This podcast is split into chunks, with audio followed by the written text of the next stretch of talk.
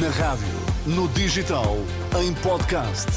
Música para sentir, informação para decidir.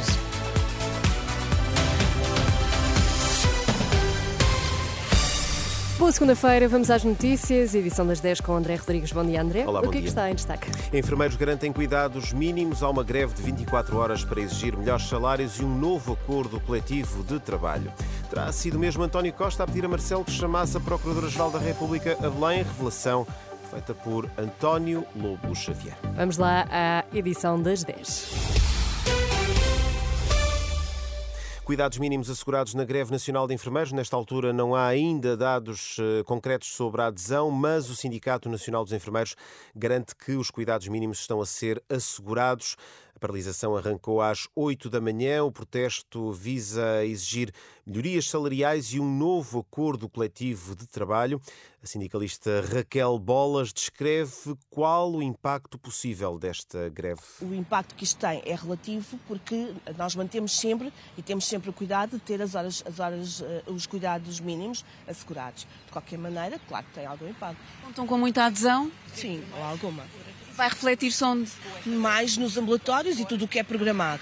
Nas consultas externas e tudo o que são eh, outro tipo de tratamentos que não ponham em risco eh, o doente, claro. Esta greve de 24 horas foi convocada pelo Sindicato Nacional dos Enfermeiros. Pode, assim, trazer constrangimentos no funcionamento dos serviços, situação que continuaremos a acompanhar aqui na Renascença.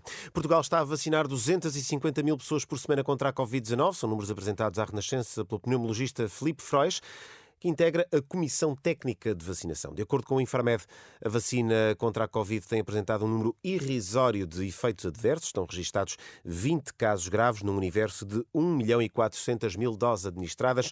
Números que comprovam a segurança da vacina, diz eh, Filipe Frois. Nós estamos a vacinar em Portugal cerca de 250 mil pessoas por semana contra a Covid e cerca de 300 mil contra a gripe e praticamente, tirando estas reações mínimas perante estes números, as vacinas têm sido administradas nas farmácias e não têm tido praticamente efeitos adversos. Portanto, o que isto demonstra é que a decisão de aumentar a acessibilidade às vacinas, nomeadamente nas farmácias, foi uma decisão, foi uma aposta ganha. Filipe Frois, pneumologista, ouvido por Anabela Góis, declarações para ler em rr.pt. Terá sido mesmo António Costa a pedir a Marcelo Rebelo de Sousa que chamasse a Procuradora-Geral da República a Belém. A revelação foi feita na última noite por António Lobo Xavier no programa O Princípio da Incerteza da CNN Portugal. O Conselheiro de Estado disse que Costa terá pedido ao Presidente da República para chamar Lucília Gago ao Palácio de Belém a fim de perceber se seria um obstáculo à defesa dos arguídos da Operação Influencer. Nunca ouvi António Costa a dizer que não era verdade, que não tinha pedido ao Presidente para chamar a Procuradora-Geral da República. Veio simplesmente dizer que nunca tinha dito isso em público.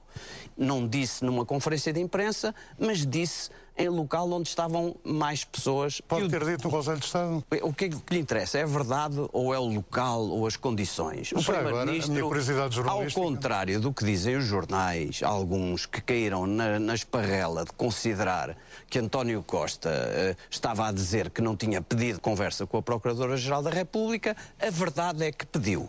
Conselheiro de Estado António Lobo Xavier, no programa O Princípio da Incerteza da CNN Portugal, recordo que o Presidente da República disse que teria sido o próprio António Costa a pedir uma conversa com a Procuradora-Geral da República em Belém, versão contrariada pelo Primeiro-Ministro, que este fim de semana responsabilizou Marcelo por mais uma crise política irresponsável ao ter avançado com a marcação de eleições eh, antecipadas. Médio Oriente, a União Europeia apela a pausas humanitárias urgentes em Gaza. Nas redes sociais, o chefe da diplomacia da União Europeia instou a aplicação imediata da resolução das Nações Unidas que pede ainda a criação de corredores humanitários alargados no território. Entretanto, a Agência das Nações Unidas para os Refugiados Palestinianos revela que o número de deslocados internos na faixa de Gaza aumentou para 1 milhão e 700 mil. Obrigada, André Rodrigues. E até já. Até já. A seguir, vamos às temperaturas para esta segunda-feira. Vamos saber se, se vai estar quente, se vai estar frio. Fico